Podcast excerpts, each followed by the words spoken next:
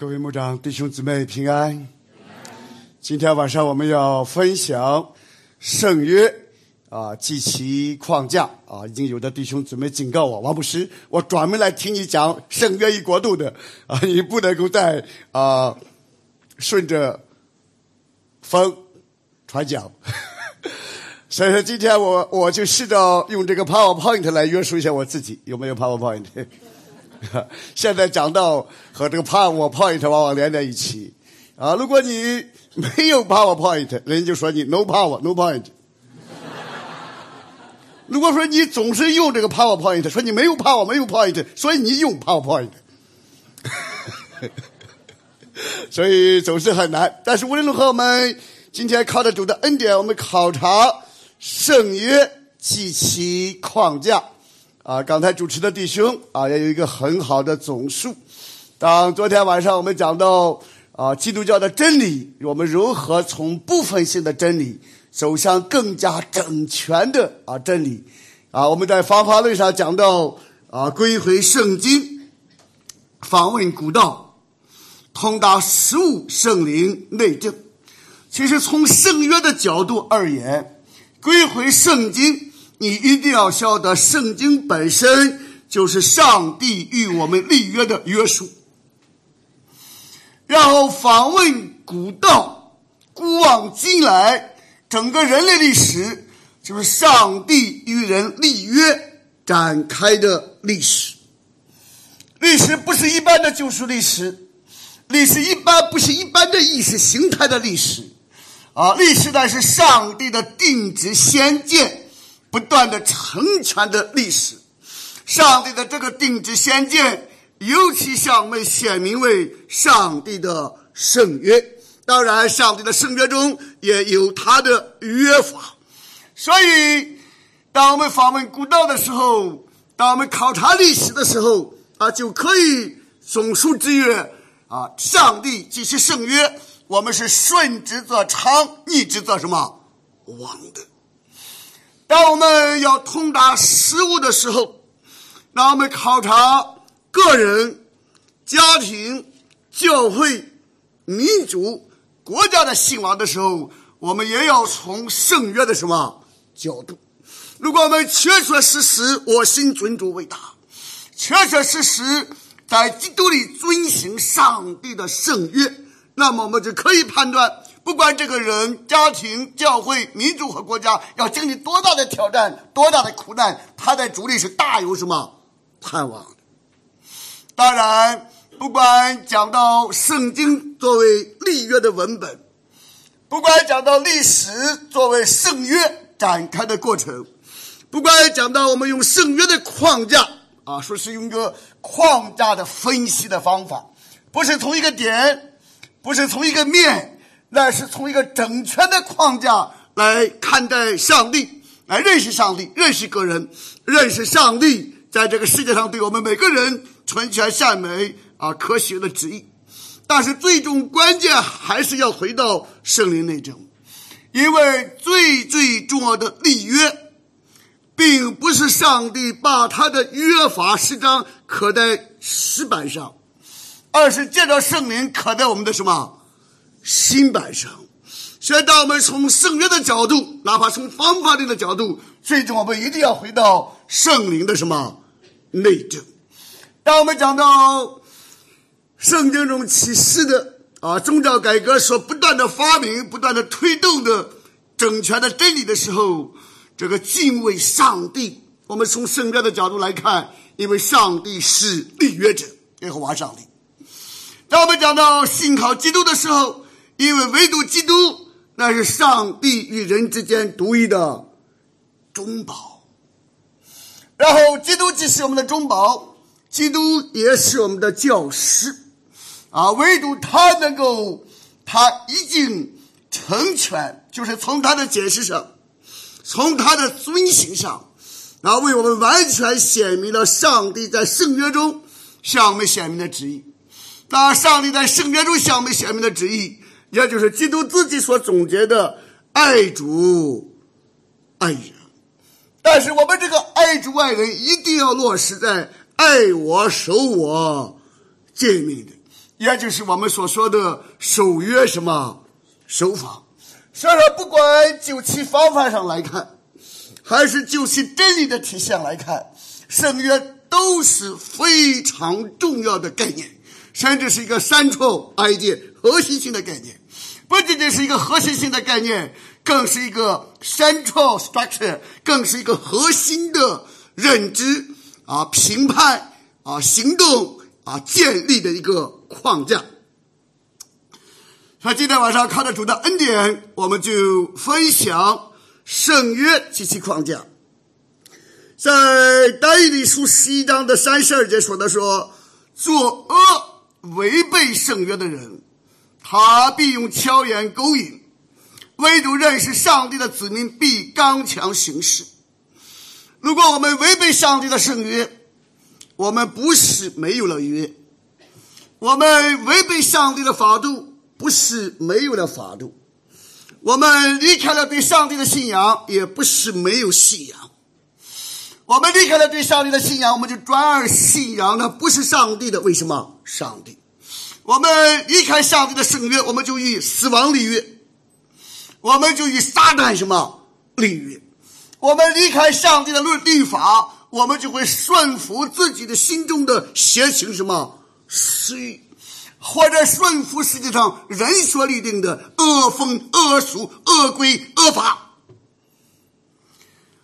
所有弟兄姊妹，关键不是信仰本身，关键不是信仰上帝本身，关键不是讲契约，或者是圣约、律法、法律、法度本身，关键还是回到上帝在圣经中借着先知和使徒，尤其是借着耶稣基督。向我们显明，向我们设立，并且亲自为我们成全的圣约本身。所以，我们从啊四个方面展开。我们在序言部分简单讲到啊，如何我们把圣约和认知的，甚至是价值评判的，也包括行动的啊框架联系起来，甚至我们以。著名的清教徒的信仰告白啊，万斯密斯的信条为范例，我们看到整个的基督教神学的体系如何是一个圣约的神学的啊体系。然后我们讲到行为之约、恩典之约，讲到圣约的统一性，讲到圣约中律法与福音的平衡。这些首先是圣经启示和。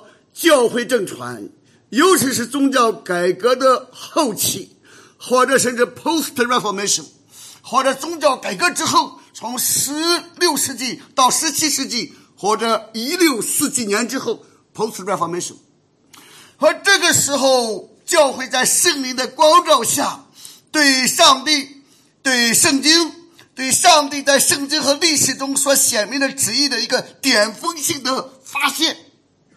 甚至这个发现不仅仅是个人的发现，而且是通过教会大公会议的方式，比之于点，成为教会的信仰什么告白的。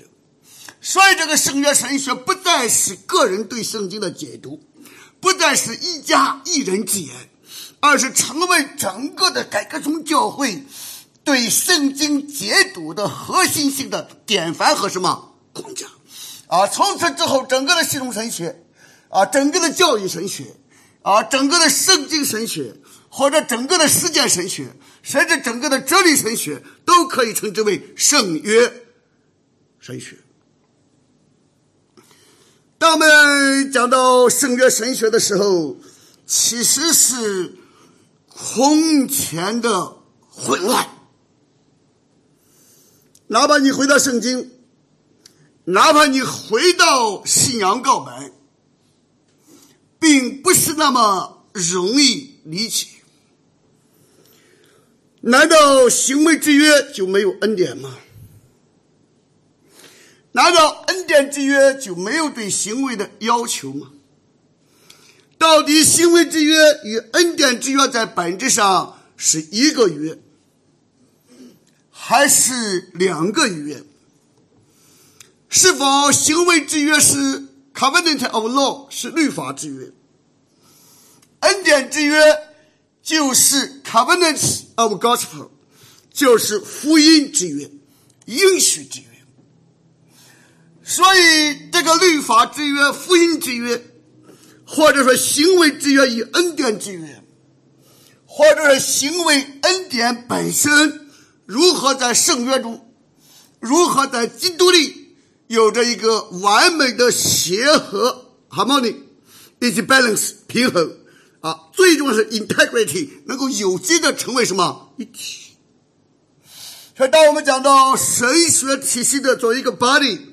或者 organic 作为一个身体，作为一个有机的整全的体系，关键在于各个部分之间如何各就各位，同时保持之间相依的成全的配搭的什么关系的。说神学之美在乎整全，神学之美在乎我们能够洞悉各个部分之间不同的功用。同时，这各个部分不同之间的功用，又能够在一定的框架内达到彼此的成全和配搭。当然，要讲完这四点好像不容易，最少王王俊才牧师已经给我讲，可以讲到十二点左右的。大家心理上要做好准备。第一个，我可能不用 PowerPoint，不知道讲到哪儿去了；第二个，可能讲的很细致，要讲到十二点之后了。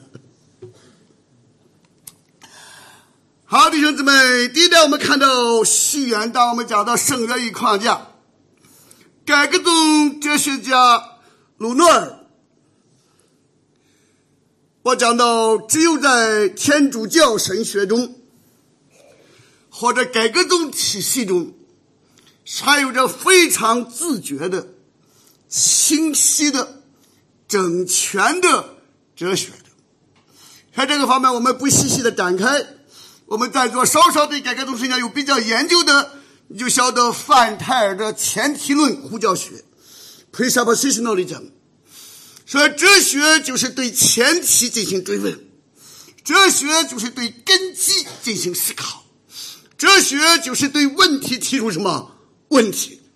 但是无论如何，改革宗哲学家鲁纳尔说，在各种的实践中，人的行动中，总要承认。事物是有着某种 order 秩序，或者是 structure 或者 frame framework，事物总是有着秩序和框架的，或者事物总是处于一定的秩序、一定的框架之中和这个桌子本身有它的什么框架？这个大楼有它的什么框架？人的身体有它的什么框架？整个的受到这上帝说的第一句话：“起初，上帝创造什么天地？”这就是整个宇宙的框架。整个宇宙的框架就包括这三大部分：天就代表了空间，起初就代表了时间。整个的世界以及历史，就是在时间和空间这时空的二维中什么展开的。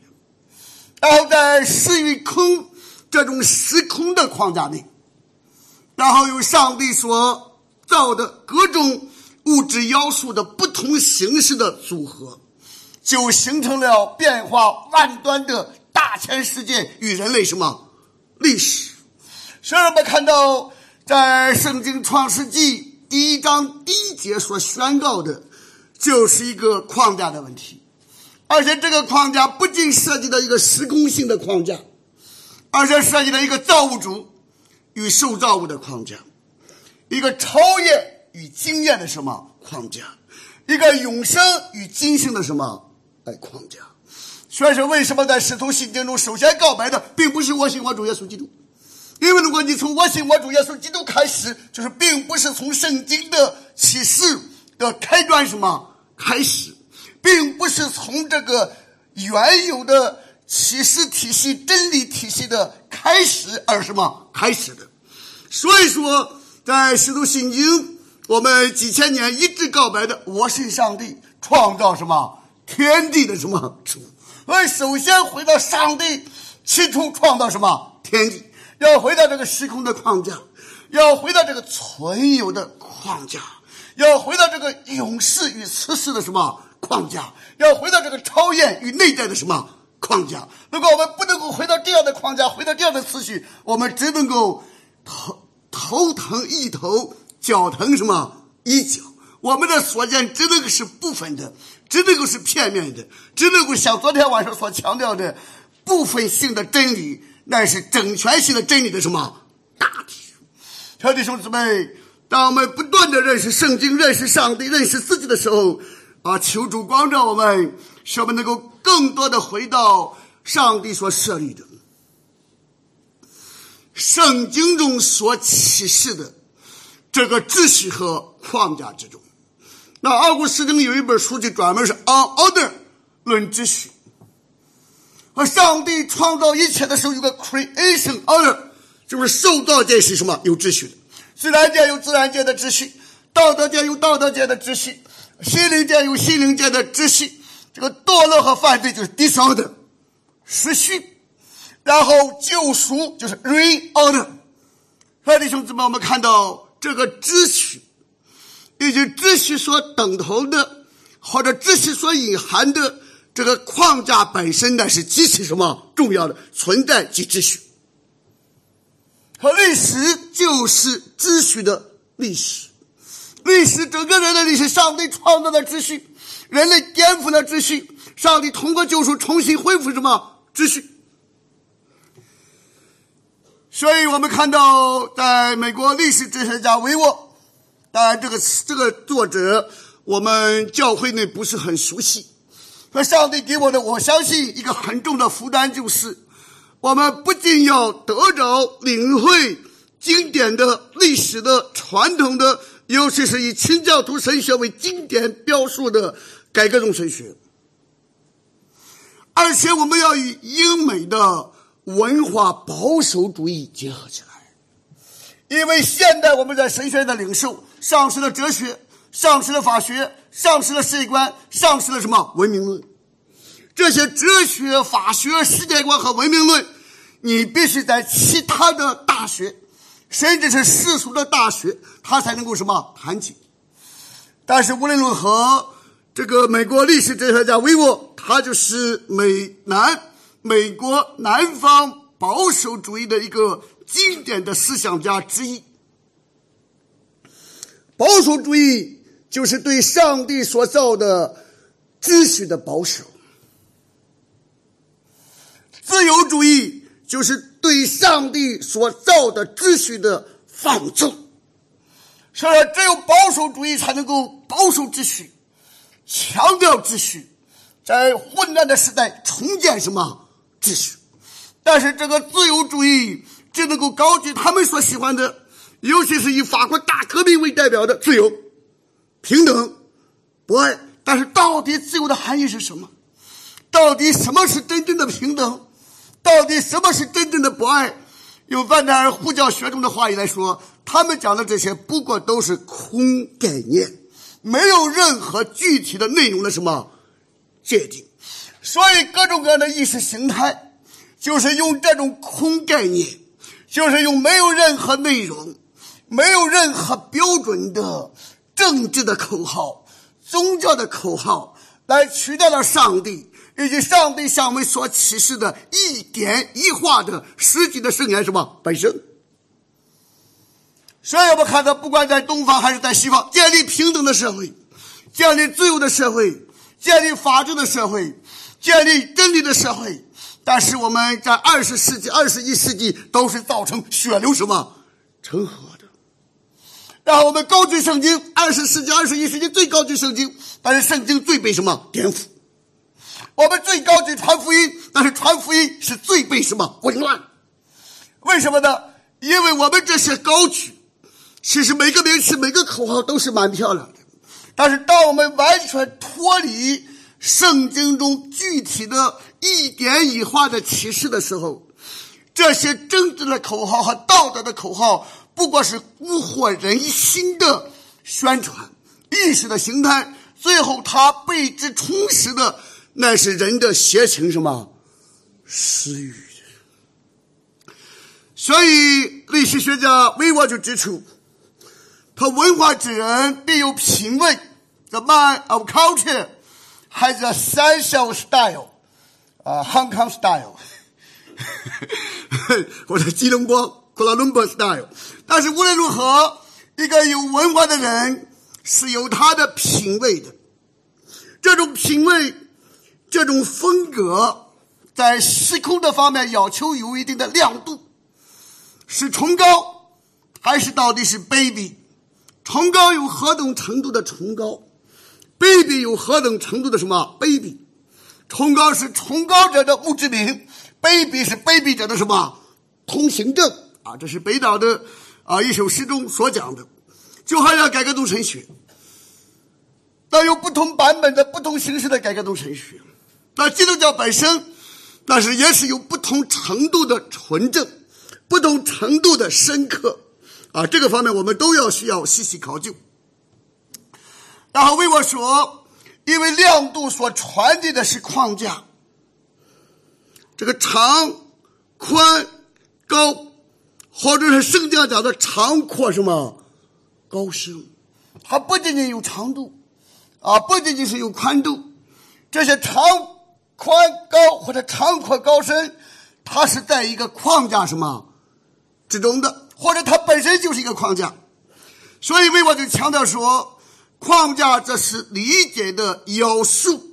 说，it is structure which is essential to intellectual apprehension，就是说，我们在心智上的理解、领悟、透悟，至关重要、不可缺少的是框架本身。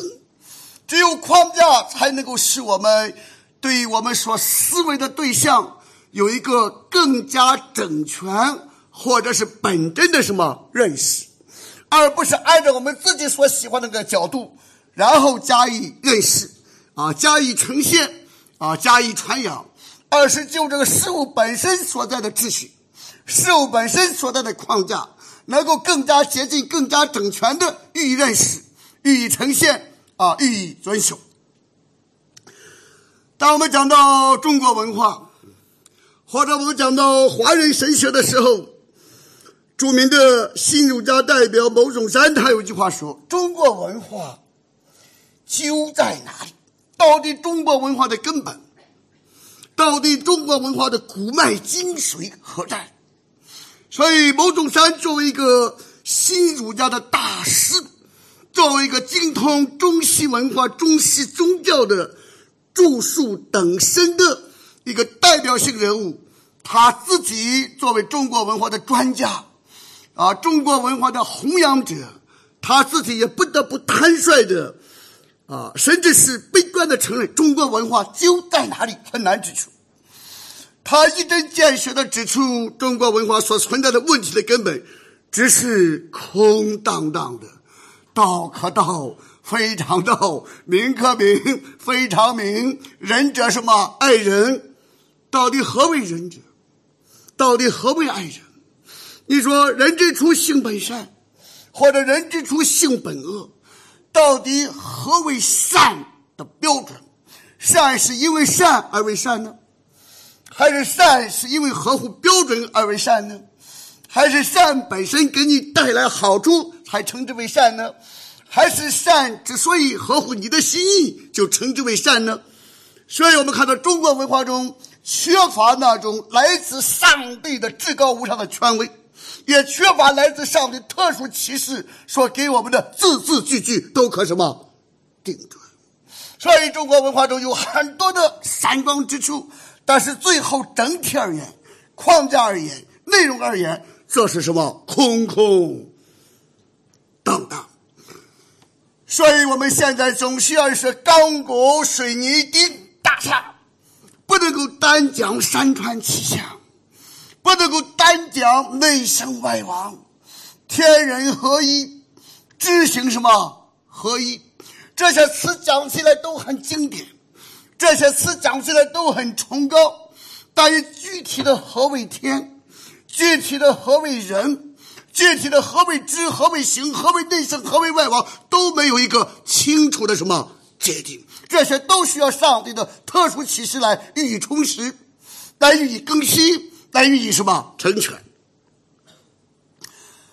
所以，毛宗三先生说，这其中需有一转折上的突变，那我们可以称之为 paradigm shift，必须有一个典范的框架的啊架构的整体上的转移。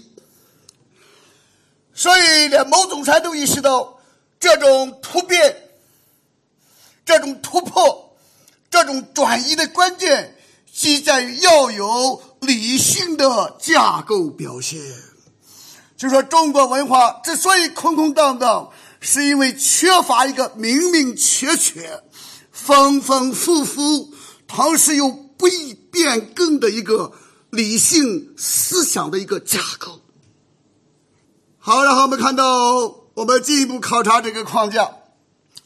所以，卢斯德尼是二十世纪美国非常著名的一个法学家。神学家，他也是一个牧师，也是一个宣教士，但是确实能够称得上基督教思想的一个巨擘。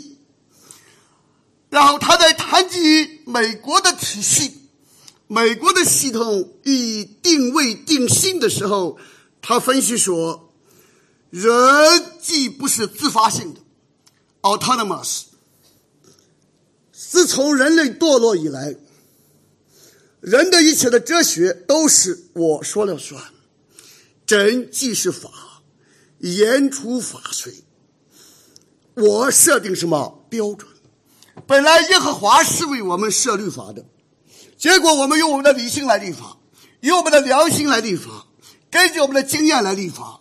根据我们的权利来立法，根据我们的枪杆子来律法，唯独不愿意回到上帝以及他自己所启示的圣洁、公义、良善的什么律法。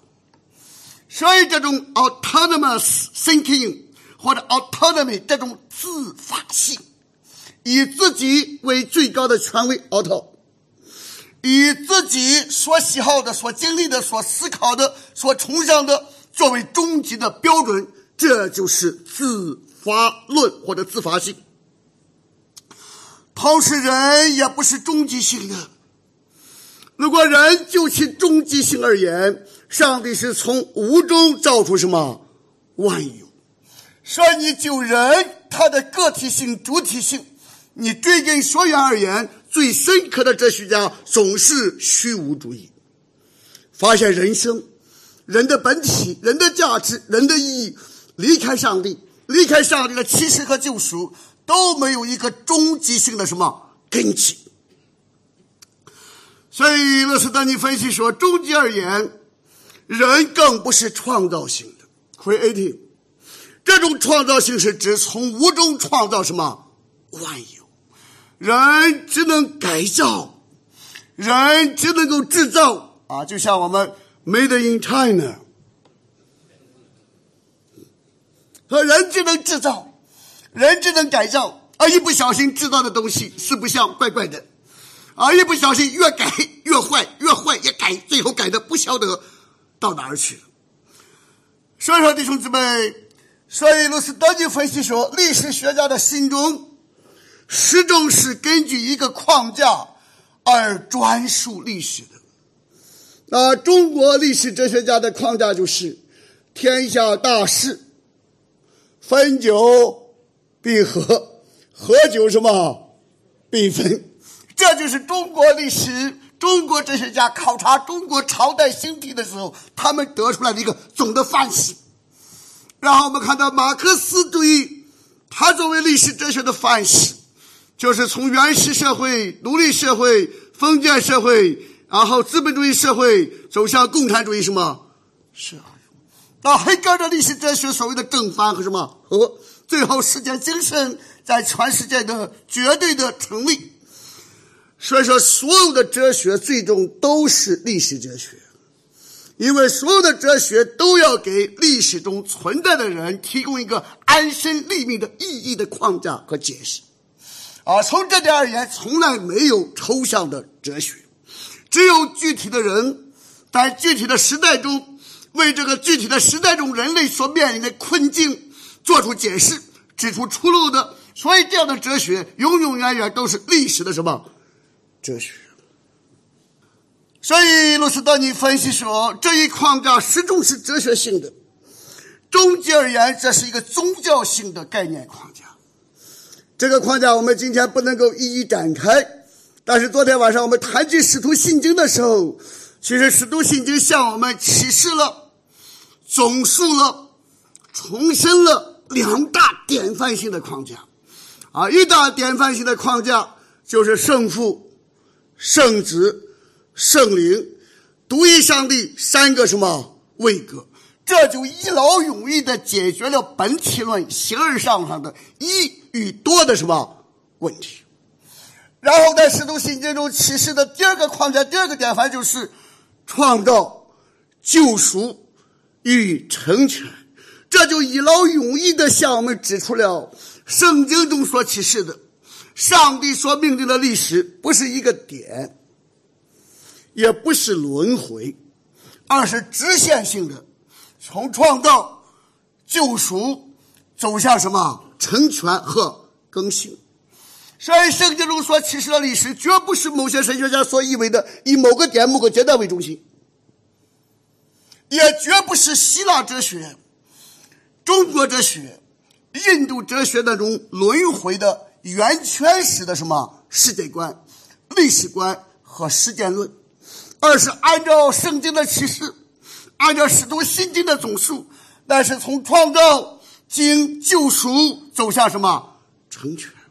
而这也是一个根本性的范式。当我们讲到历史哲学家的时候，历史哲学家所寻求的也就是一个解释的、指导的、行动的总的范式和框架。比如说，希腊哲学中历史的总的范式和框架，这个理念的世界、本体的世界。和现象的什么世界？啊，马克思受其影响，物质的啊与什么精神的？然后到了阿奎那那儿，nature and grace 是自然与什么恩典？但是这些都不是完全合乎圣经的。自然中有上帝的恩典，最起码你不能够排除普遍什么恩典。那恩典绝不是与自然对立的。那真正的恩典，哪怕是特殊性的恩典。也是让我们在这个世界中，在上帝所创造的自然界中，让我们做百般恩赐的什么好管家。所以，用自然 （nature） 和 grace 这个范式，其实并不能够解决什么问题，反倒或者带来二元对立，或者带来交叉与什么混乱。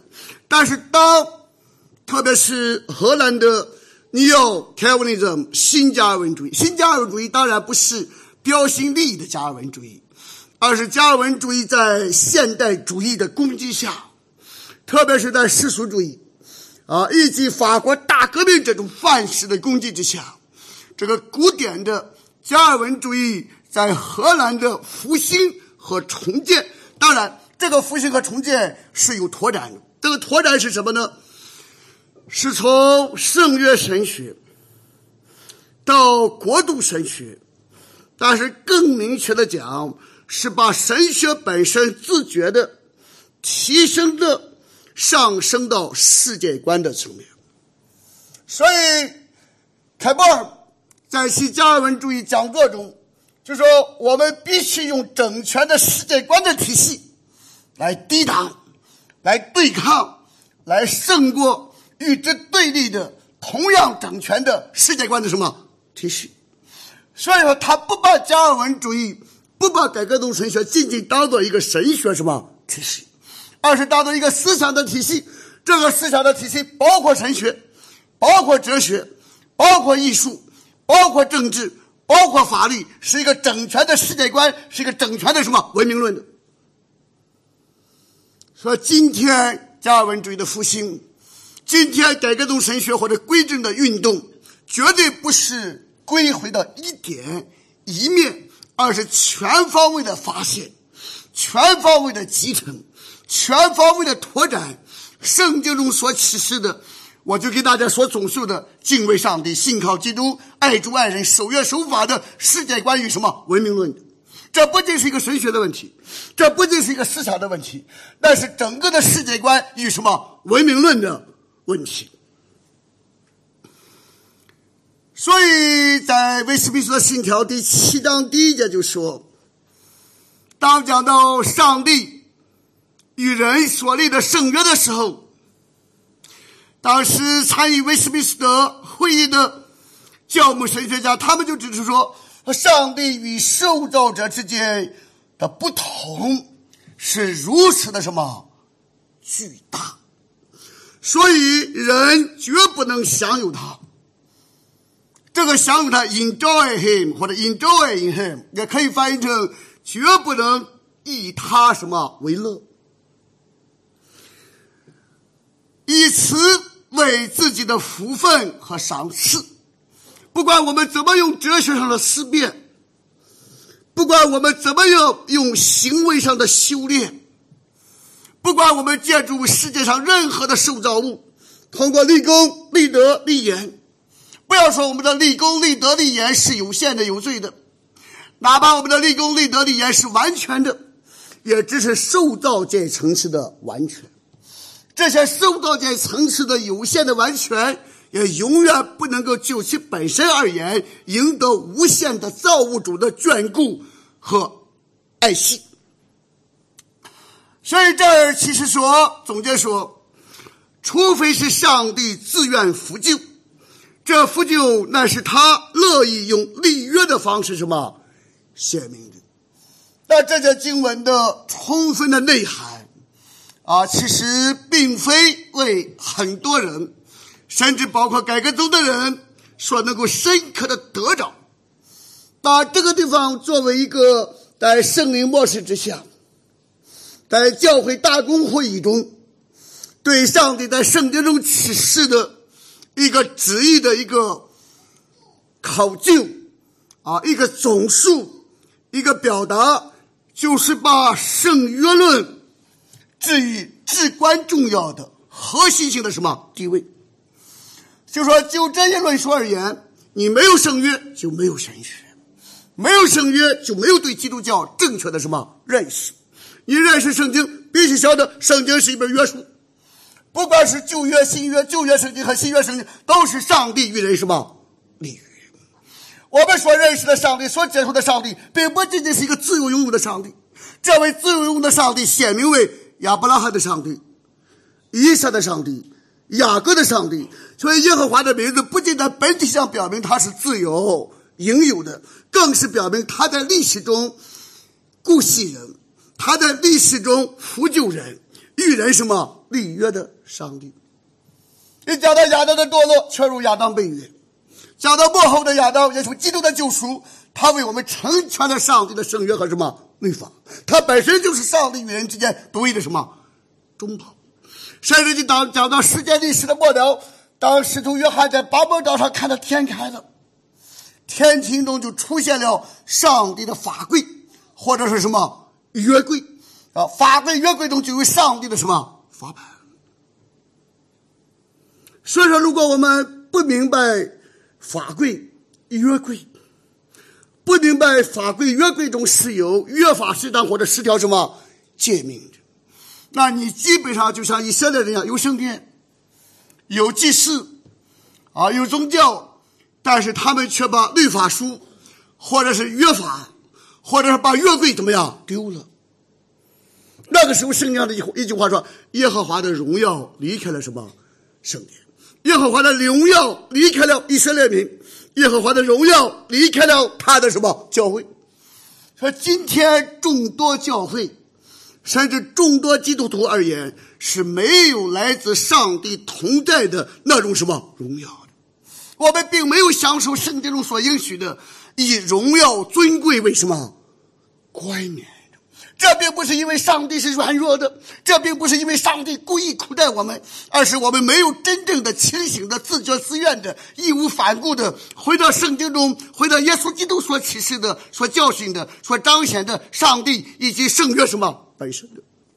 所以，不道王子是不真，他就说：“我圣约论，乃是基督教神学的什么钥匙。如果你没有把握这门钥这把钥匙，你就不能够登堂什么入室，你就只能够在圣殿的大门口，只能在圣殿的帐幕之外什么徘徊、彷徨，在黑暗中什么摸索，也不能够得见上帝借着圣约、借着律法，更借着在圣约和律法中显明的神宝座中所赐给我们的恩典来光照我们，来练习我们，来使用我们。的。所以，吉尔巴克，他的本身是来自圣公会的。要晓得，我们规正的神学，并不仅仅是长老会才有规正的神学。规正的神学在安利甘宗中，在长老宗中，在斯布顿所代表的敬礼宗中，在怀特菲尔德所代表的 Methodist 殉道宗中，在约拿丹爱德华兹所代表的 Congregationalist。公理种种，甚至在莫兰顿所代表的路德种种啊，路德或者路德之后的很多人说，莫兰顿以及莫兰顿的学生是隐藏的加尔文主义者。但无论如何，在宗教改革之后，公认的基督教正传的各大宗派中，都有归正的神学作为它的根基，作为它的精神，作为它的什么支柱。所以，改革宗神学本身就不是一个宗派的神学，改革宗神学本身就是一个无限的接近圣经，啊，归回圣经，啊，不断的把圣，不断的被圣经归正，也不断的把归正的信息什么传出，这样的一个圣而公的真理的什么体系的。我们之所以高举改革宗神学，高举归正的神学，并不是高举我们一宗一派什么之见的，而是因为它合乎圣经，合乎圣灵。在历代，在今时，更在我们心中给我们的引领和什么印证的。所以，巴克，他从英国圣公会出来的神学家，他就强调说：说圣约本身不仅仅是一种框架，它更是一种成功的释经学的方法，就是说，它是一个 fundamental structure 和 hermeneutic。Interpretation 是解释的、释经的、认知的方法论上的一个什么框架？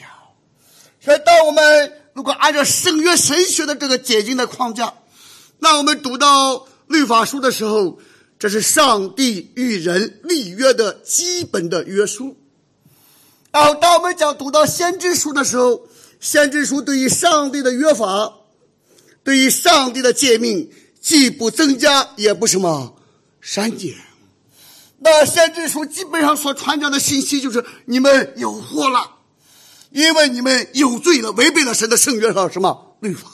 但是上帝有怜悯，有恩典，不轻易什么发怒。我们仍然可以什么悔改，我们仍然有盼望，我们在基督里仍然大有什么盼望。所以说，先知的信息就像旧约圣经。马拉基书，也就是最后一件所见证的，你们要归回我的什么律法？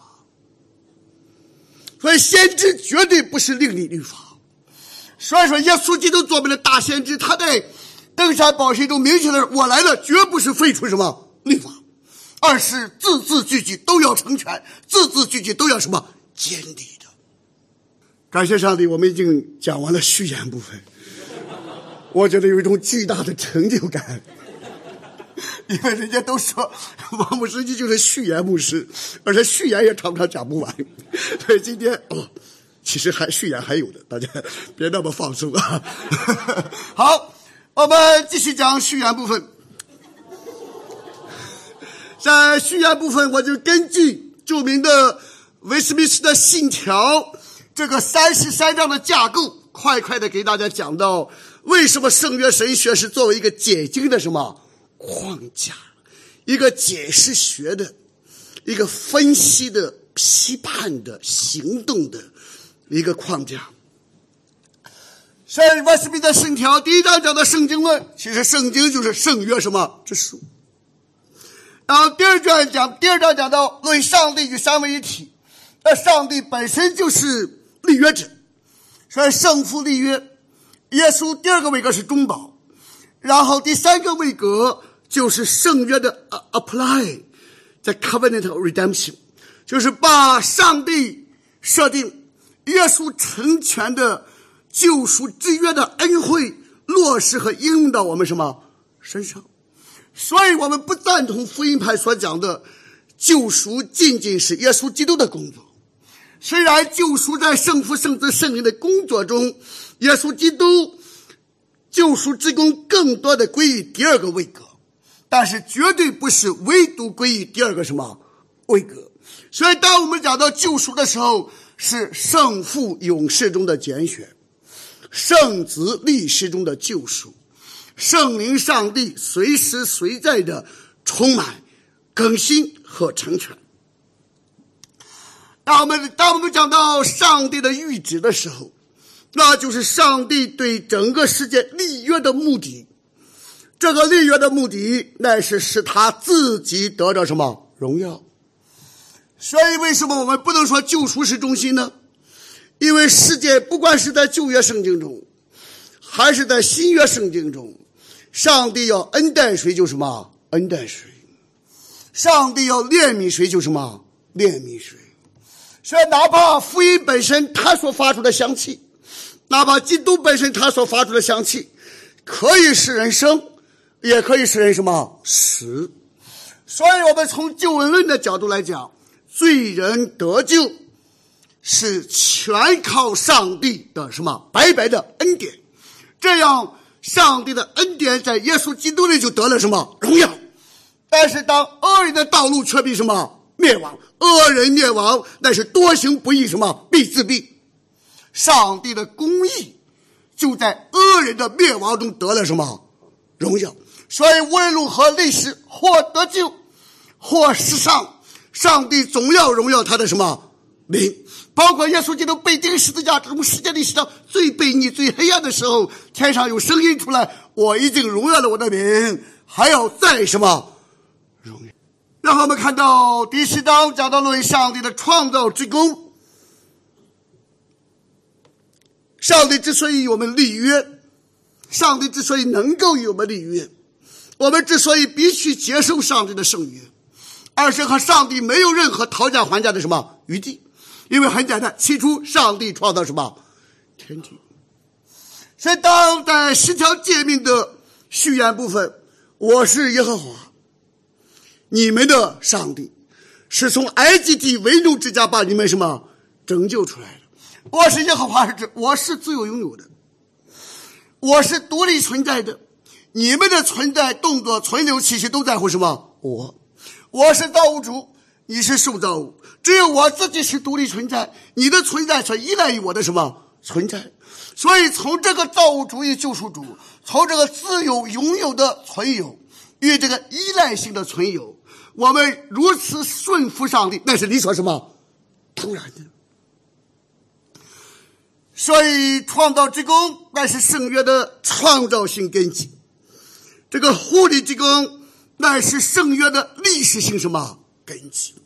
上帝之所以立约，上帝的立约之所以能够实现，那是因为上帝让万事互相效力，叫爱他的人得什么？益处，上帝不仅创造了世界，还掌管着世界。没有上帝的旨意，一个麻雀也不会落在什么地上。甚至那些暴君苦力，他们的心也是在上帝的手的什么掌管之中，像龙沟里的水随意什么流转。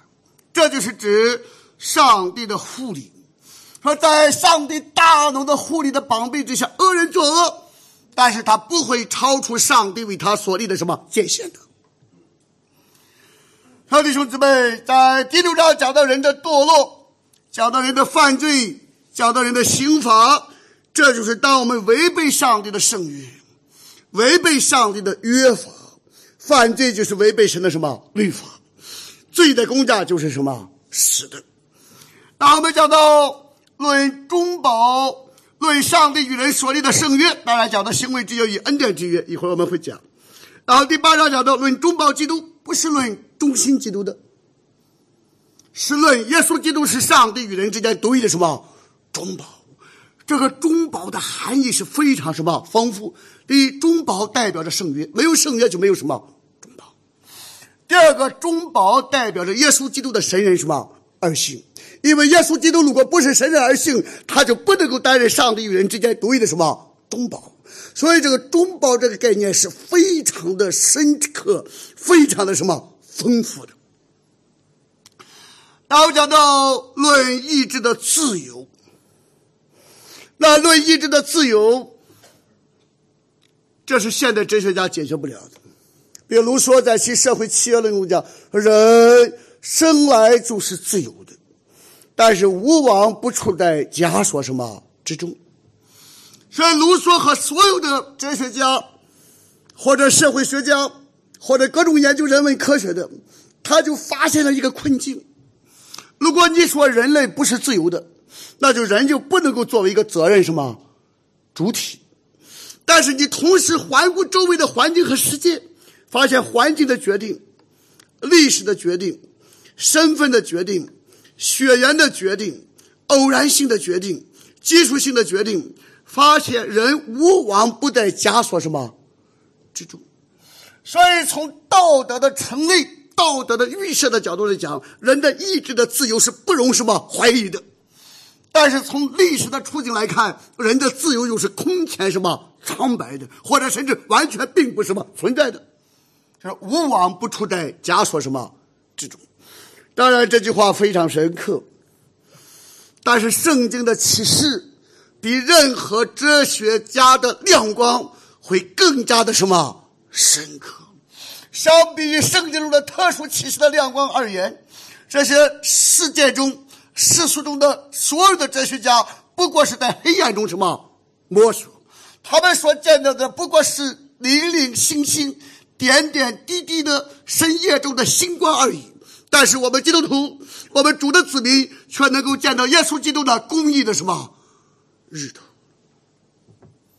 那卢梭的肤浅之处，或者卢梭的不能够解决的人在本体上的自由性。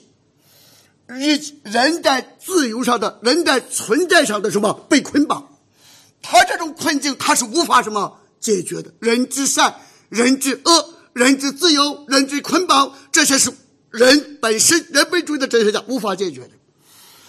但是也是很多基督徒无法理解的。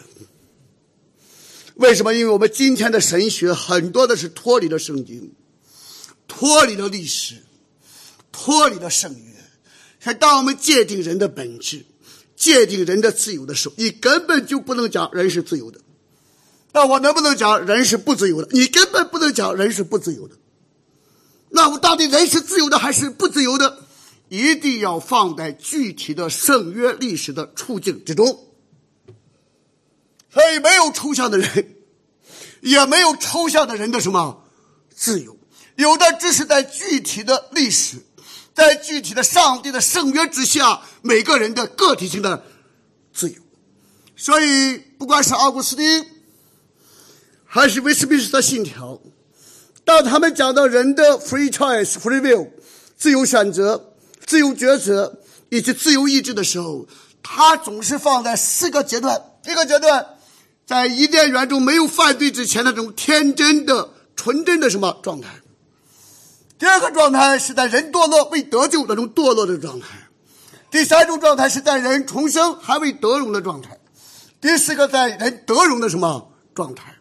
他讲到人个体性的自由的本真性的时候，我们不能够空空而论，一定要在历史的时空的框架中，一定要在圣约的框架下，他这个自由。以及自由的真与假才有具体的内容，否则只有你的感觉，只有抽象的维特根斯坦所说的语词的什么游戏的。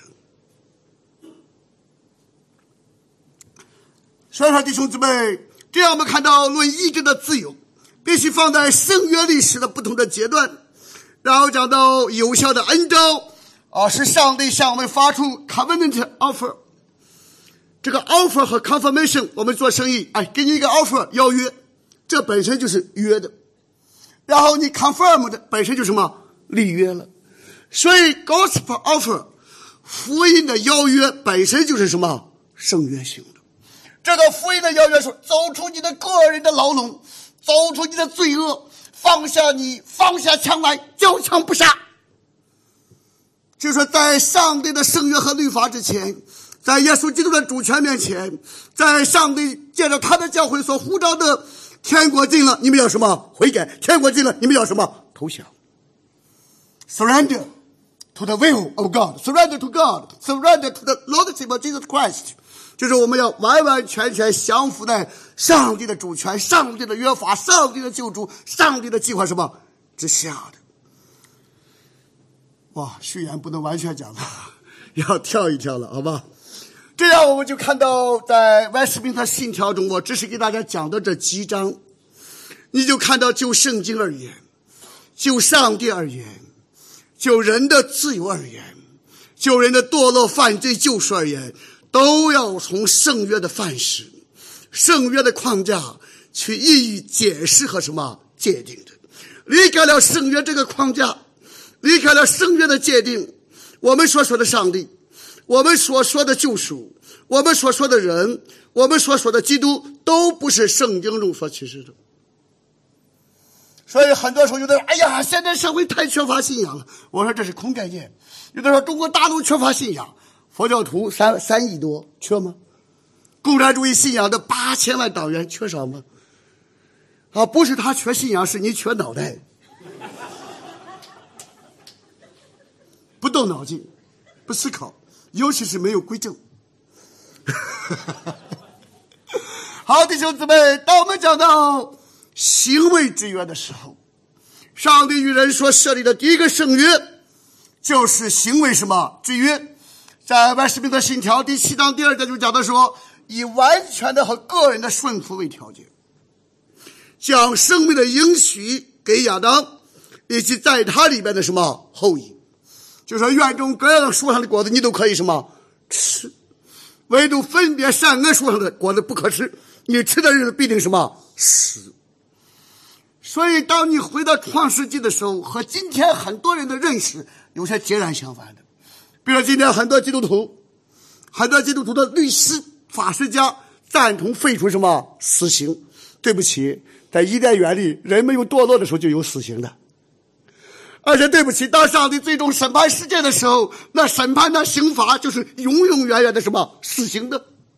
所以，不管是初还是中还是历史过程中，你不能够废除什么死刑的罪的公价怎么样？就是死。所以说，我们看到行为之叫 f o l d e r s o p e r a。所以我讲到美国没有联邦政府，federal government 就是来自什么 folders，是指 Covenant 或者是 constitutional government。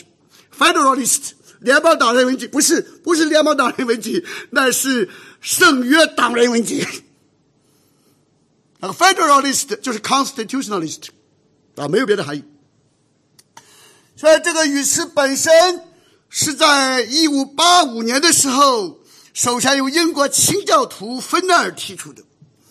但是海德堡教的问答人说，规正的体系。所以我们知道，从神学上来讲，当我们讲到规正性的 reform 的，通常而言是指欧陆的，以海德堡教的问答，以荷兰为中心的，啊是 reform 的，啊，当我们讲到这个圣约体系的时候，常常是清教徒 covenant 啊盟约者，或者是 pilgrim 朝圣者，一般是指苏格兰的啊长老会或长老派的，啊，但是无论如何，在神学上是一致的。好，我们再看。所以当初的沃尔西努他称这个约是什么呢？是 covenant of creation，是创造之约。然后这个威斯敏斯特会议开会的时候，到底是用 covenant of work 还是 covenant of creation，有着巨大的什么争议？那我给大家这样讲啊，哪怕是 dogmatic，哪怕是教会规定的正式的信条，它有没有一定的弹性啊？比如说，你称之为行为之约，我能不能称之为生命之约？我能不能称之为创造之约？我能不能成为疑点之约？我能不能称之为工作之约？我能不能称之为管家之约？我能不能称之为文化之约？我能不能称之为治理之约？我能不能称之为文明之约？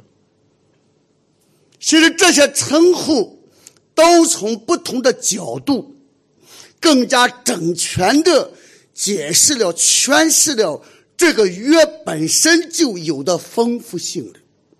所以，虽然我们要学习 dogma，但是不要变得那么 dogmatic，不要那么教条主义，还是要归回圣经，还是要访问古道，要晓得圣经中的启示。以及教会历史的解读都有着深刻的丰富性，甚至什么多样性的。这种丰富性和多样性都是在正统的范围什么之内的。好，然后我们再看，当我们讲到这种行为制约的时候，行为制约是有条件也有什么应许。这个条件就是完全的顺服神的什么律法，这个应许就是什么永生。因为很多人认为。这个行为制约中只有律法，没有什么应许。但是你要晓得，行为制约中既有条件，也就是顺服上帝的什么律法，也可以称之为 the covenant of law。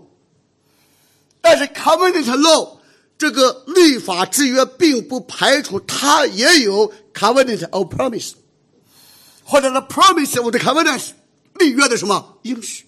所以我们不能够从摩西五经的律法书中排除创世纪三章十五节那最原初的福音的什么？应许的。所以律法书本身其中有应许，有福音，福音书中也有吩咐，也有要求，也有诫命，也有什么？律法的。我们不能够把律法和福音，不能够把法律或者是诫命、责任和应许一分。为二机械性的什么？分隔的，所以这一圣约被称之为行为之约，因为上帝要求人在行为上要有完全的顺服。那弟兄姊妹，我甚至提出一个挑战性的问题：那对于我们已经得救的人而言，那行为之约还有效无效？你说有效，肯定是有效；你说无效。肯定是无效。那到底是有效还是无效？在有效的地方它是有效的，在无效的地方它是什么？无效的。在有效的地方，就是上帝本身是不变的，天不变，什么道不变。我们敬畏上帝，谨守他的诫命，这是人当地的什么本分？这个十条诫命既是行为之约的标准，也是恩典之约的什么？标准，从作为圣洁生活的标准来看，哪怕对于我们在基督里恩典之约之下的子民，也同样什么有效。但是，当在律法上犯了一条，就等于犯了什么重条，然后罪的公价就是死。从这一点上来讲，我们在基督里就不再被什么定罪了。所以，有效的时候一定是有效的，无效的时候一定是无效的。所以，神学。以及对于真理命题的解析是非常的洒脱，是非常的 refined，是非常的精微精致的，是需要一点什么一化的。所以说，弟兄姊妹，这样我们就啊，给大家讲到行为制约以及行为制约的有效性，以及行为制约的无效性，到底它是指示什么具体的方面？这才是至关什么？重要的，所以我们在神学上常常犯的错误就是 generalization，就说太总结、太抽象。所以我的老师瑞查穆勒在学术的老师他说说 generalization is generally wrong。他说你这个总结一般的，总而言之就是错的。所以 generalization 是指总结抽象。但是，一般而言是什么？是错的。但是你又不能不总结啊！学术总是有它的困境的，语言总是有它的有限性的。所以，这个方面我们需要借助于语言本身，借助于教义本身，更多的就像约翰福音所启示的一样，但记这些事，是让你们认识耶稣基督是上帝的什么儿子。所以，如果我们仅仅归回圣经的文本。仅仅归回教义、教会历史的正传，但本身却没有圣灵的什么内证，你得到的只是字句，你并没有真正得到生命的什么经意。就像一个手指向月亮，你就天天盯着这个手指看，却忘记了手是指向什么月亮的，那就本末什么倒置了。所以，圣经纯正的启示，教会纯正的正传，都目的都是为了让我们认识独一的上帝，认识耶稣什么基督，当然也包括认识我们自己本身。好弟兄姊妹，当我们讲到恩典之约啊，不着急，我最多再讲二十分钟啊，基本上已经讲完序言了。好，然后我们看到恩典之约，在威斯敏特信条第七章的第三节啊。今天我这样讲，其实很高兴，为什么呢？其实我喜欢教义的，我是一个律法师，我去看文本，以及文本怎么解释。啊，但是有的时候和弟兄姊妹一起乐一乐，多讲点故事了，比较轻松的啊。但是我比较喜欢的是教义什么神学的。所以今天我们看到在万斯密的信条第七章第三节，说因着堕落的缘故，人完全没有能力使自己靠那行为之约得生命，所以主按照自己的美意设立什么第二个圣约，统称为恩典之约。在此约中，上帝借着耶稣基督白白的向罪人提出了生命和救恩的什么邀约 offer，按照的是吩咐他们归信耶稣，从而得救，那就是赖恩什么得救，因信称义，并应许将圣灵赐给一切预定得永生的弟兄姊妹。没有神的预定，什么都不会成就。历史没有偶然性。对上帝没有偶然性，但是对我们充满了什么偶然性？福音不能拯救人，律法不能拯救人，字句不能拯救人，我们纯正的传讲也不能什么拯救人。所以说呢，我们所传的有谁信呢？但是接下来最重要的是，耶和华的膀臂没有什么说的，他通过我们自己的传讲，通过我们教义的传讲，通过教会。以通过教会传道人的有限的，甚至有罪的器皿的对真理的传讲和见证，圣灵在人心中什么做工所以不是福音的字句本身传讲本身拯救人，也不是律法的字句和律法的传讲本身拯救人，这些都是外在的什么呼召。只有圣灵在人心中借着这个内在的呼召，才会相应外在的什么呼召的。这个时候才会口里承认，是因为心里什么。相信着，好弟兄姊妹，所以在为什么信道第八章第一节说，上帝按他自己所喜悦的，照他永恒的旨意，选定他的独生子主耶稣，做上帝与人之间独一的什么中保。其实这些教义啊，如果你要细细展开的话，不得了。比如说，我给大家讲的立约。至高的上帝却与人什么立约？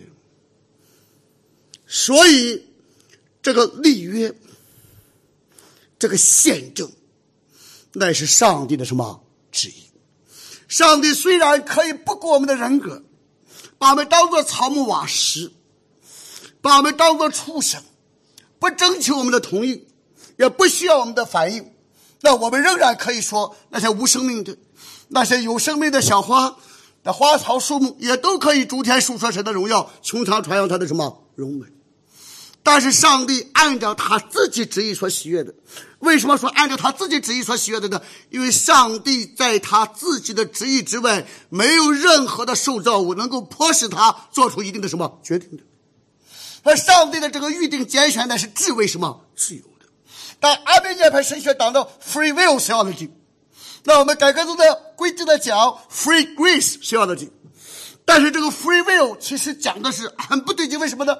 严格而言，真正的 free will 只有上帝才有完全的、真正的 free 什么 will，所以是按照他自己旨意所喜悦的预定了什么一切，所以把这个 free will 完全的脱离历史的鉴定用在人。用在罪人身上本身就是什么不合适的，本身就是僭越的。一个有限的人，一个有罪的人，怎么能够享有无限的自由的什么意志呢？这本身就是一个悖论的，这本身就是一个思维上的混乱的。好，弟兄姊妹，当上帝与人立约的时候，说至高上帝对我们的统治，尚且要得到被统治者的自由的什么同意。那就知道，当这种圣约神学发明在社会上被接受的时候，任何统治者的统治都应当经过选举，得到被统治者的什么同意。所以说，婚姻一男一女必须建立在自愿的什么基础上；加入一个教会必须建立在自愿的什么基础上；成为一个国家的公民或者我们共同建立一个国家，必须建立在立约和自愿的什么。基础上，所以弟兄姊妹，上帝立约的这个方式，本身就奠定了一个人间统治、建立个人的、家庭的、教会的、国家的治理的一个终极的原点的一个范式的。好，我们这样看到恩典之约，其实恩典之约也不容易理解，我就给大家读到。外斯密斯的大教的问答，有的人说：“哎呀，王牧师，你是不是耸人听闻？你讲每个教义，都说不容易理解，因为真的是不容易理解，没有别的理由。人心很复杂，现实呢很复杂。那保罗来讲，甚至上帝的旨意何其什么难测，他的脚中何其什么。”难学，你不愿意昼夜思想，你就想喝点鸡汤，那是另外一回事。你可以去找鸡汤喝的啊，但是你要真正吃有营养的、要有骨头的、很难啃的，甚至那是难咽的什么干粮的。所以，圣约神学、教育神学、教会历史、规正的神学，就是难咽的什么干粮的。你要真正心窍细练的通达，要真正想分辨什么好歹。那你必须要下定决心吃消化这些难咽的什么干粮的。所以在威斯比特大教的问答第三十一问说：“上帝与谁立此恩典之约呢？”那我们说：“哎呀，上帝肯定是与人的恩典之约。”对不起，错了。你看底下说：“这恩典之约是以作为第二个亚当的基督立的。”第一个行为之约是以第一个亚当什么立的？第一个亚当乃是盟约的圣约的什么元首？那耶稣基督也是盟约的圣约的什么元首？然后底下说，并在他里边，他作为元首，他作为一个 public figure 公共的人物，或者作为一个 covenant representative 作为一个圣约性的代表。所以底下马上讲，并在他里边，弟兄姊妹，当我们讲到圣约的代表。（covenant representative 或者就 representative，简单不简单？不简单。马来西亚靠着上帝的恩典，新加坡靠着上帝的恩典，美国靠着上帝的恩典。我们的政府的形式是 representative government，是代议制政府，公民选举代表，代表来代表公民来治理什么社会的。所以说，圣约中的每一个概念，每一个要素。和我们个人、家庭、教会、民族、国家的生死存亡是息息什么相关的？现在教会之所以被边缘化，社会之所以走向多元化、异教化、相对化，就是因为我们人为的把真理在教会和社会之间做什么切割，在这个神学和世界观之间做什么切割？那些要改变世界的不讲神学，那些讲神学的放弃了什么世界？所以我们要深刻的反省，贵正的神学、贵正的运动是代表我们整个身心的得救，整个身心的释放，也代表我们整个的家庭的重建，整个社会乃至整个世界乃至整个文明的未来和什么方向的。如果我们没有这样的确信，那我们就不需要相信贵正的神学；如果没有这样的确信，我们就不需要加入贵正的什么运动。那因为我们是之所以如此，我们知道这是上帝的什么旨意。是上帝对于我们个人，对于我们家庭，对于我们教会，乃至对于整个时代、整个世界，纯全善美、科学的什么旨意？如果规正的神学、改革的神学，我们没有上升到这样的角度，那就是一个意识形态。那就是一种可有可无的选项，那就是一个不值得为之生，不值得为之什么死，那就是你可以随时改换旗帜的一个选项。所以说，弟兄姊妹，你就看到上帝设立恩典基业的对象有两个方面，一个是圣父上帝与耶稣基督，这当然就是我们后来所称的救赎什么？之约；一个是上帝的选民，这就是我们目前比较界定的恩典什么？之约。但是说的更细一点，行为之约那是普遍恩典之约。这个上帝在基督里与选民所立的恩典之约，那是特殊恩典什么？之约的。好，弟兄姊妹，我们讲到圣约的统一性。啊，今天在教会中，今天在改革中的世界中，我们常常盛行的是两个国度，两个圣约。那这种说法也是可以理解，甚至是在教会中，在改革中世界中也是出现的。关键是你怎么界定两个国度的关系？关键是你怎么界定两个圣约的什么关系啊？明天晚上我们会讲到国度，但是今天我们看到圣约的统一性。呃，威苏斯赫尔曼威苏斯，他是荷兰的著名的圣约神学家。他说，行为之约和恩典之约有什么相同之处呢？立约双方都是相同的，是上帝和什么人？这个约的应许是相同的，都是什么永生？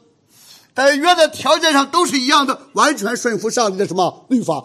不是听律法的诚意，那是行律法的什么诚意？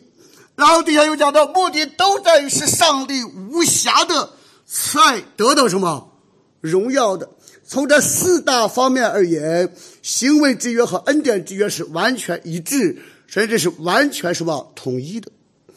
然后底下我们看到清教徒神学王子约翰·欧文。克伦威尔护国公的随军的牧师，国会的牧师，或者是国师啊。今天我们基督徒已经丧失了国师的概念啊，因为我们的神学、我们的意向已经完完全全把文化、把民族、把国家、把时代撇在什么一边了。但是约翰·欧文本身就是克伦威尔，本身就是克伦威尔带领的新模范军，以及克伦威尔的国会的什么？牧师的国牧的，所以约翰·欧文说，圣约的条件并不是要求性的啊，这是指恩典之约，而是应许性的。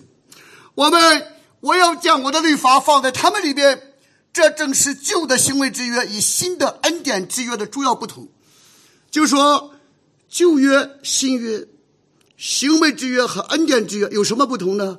其实核心讲来两大不同，一大不同就是。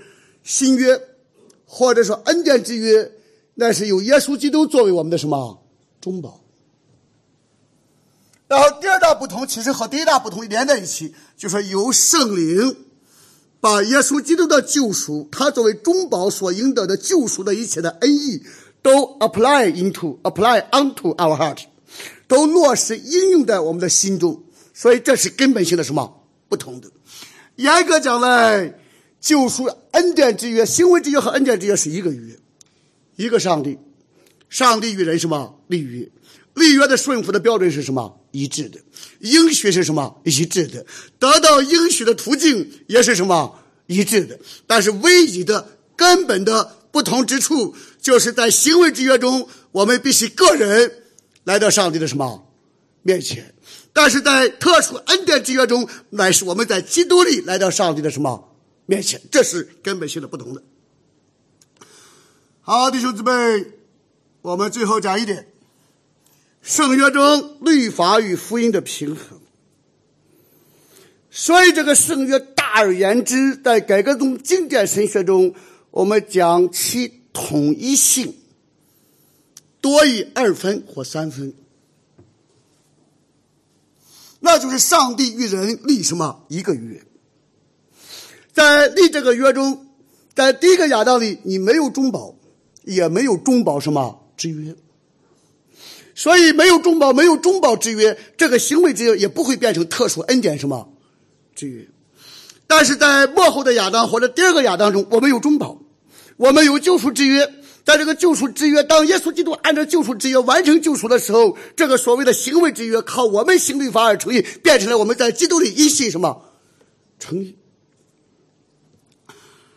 小小弟兄姊妹，在希伯来书八章第十节，主又说：那些日子以后，我与以色列家所立的约旦是这样，我要将我的律法放在他们里面，写在他们什么心上。所以说弟兄姊妹，现在教会中，把律法和福音对立起来。把恩典和律法对立起来，把慈爱和律法对立起来，把福音和律法什么对立起来，把教会和律法对立起来，那是何其的荒唐！那是何其的从根本上颠覆了耶稣基督和圣灵的什么工作？因为耶稣基督的工作，那是为我们成全什么律法。圣灵的工作呢，是把神的律法刻在我们的什么心板上。从此以后，真正在基督里的人，真正圣灵的充满的人，我们顺服神的律法，不是因为胆小啊，有贼心没有贼胆；不是因为胆小，也不是为了得赏赐。那我们顺服上帝，遵守神的诫命，那是因着爱心，那是因着感恩，那是因着敬拜，那是因着赞美，更是因着。用梅西的话来说啊，我忘记英文怎么讲，但是中文了，就说爱主的人、得救的人，顺服上的谨守神的诫命，是甘心乐意、无怨无悔。但是更多的是四个字，是情不自禁。说就像你谈恋爱一样，明天晚上在那个大桥的电线杆底下见面。那这个规条对别人没有意义，但是你明天肯定到电线杆底下去了，那没有人吓唬你，没有人给给你动力啊。但是核心就是愿你用爱吸引我，我就快跑什么跟随你。所以神的圣约也被称为 the bond of Love The bond of life，是一个生命之约，是一个爱主爱人是吧爱之约。弟兄姊妹，最后我们就可以说，福音的经义就在于上帝成为我们的上帝；律法的经义就在于我们要做上帝的什么子民。到加尔文或者清教徒就说，这个 covenant 发明了这个立约的模式，就是一句话：我要做你们的上帝，你们要做我的什么子民？我要做你们的上帝，这就是福音；你们要做我的子民，这就是什么律法？在这个圣约的框架内，福音和律法得到了完美的什么平衡？今天很多人讲律法，律法主义；很多人讲福音，法律主义。啊，很多人啊，是不能说，有的人把福音讲成律法，有的人把律法讲成福音，有的人讲既不讲律法，也不讲福音。那这些都是假先知的哇！如果斯普林这句话，我们大而广而告之，不知道多少人吓坏了，不敢讲道了。啊，但是斯普林讲的非常清楚。但是无论如何，我们最后看，说著名的清教徒伯顿，他就说：律法把我们带到福音的面前，使我们称义；福音再次把我们带到律法的面前，使我们既然已经称义，就当晓得我们的责任是什么。然后，一个苏格兰裔著名的圣约神学家，他叫 John Dick，他说：福音所表达的。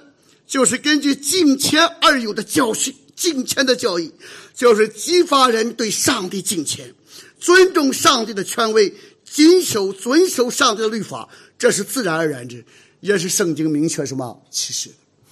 小弟兄姊妹讲到圣约啊，一句话：上帝要做我们的上帝，我们要做上帝的什么子民？这都是因着圣父拣选的慈爱。这都是因着基督救赎的恩典，更是因着圣灵在我们心中随时随在的充满、感动、更新。所以，我们将救赎、将荣耀归给圣父、圣子、圣灵三位一体的上帝。感谢主，谢谢他。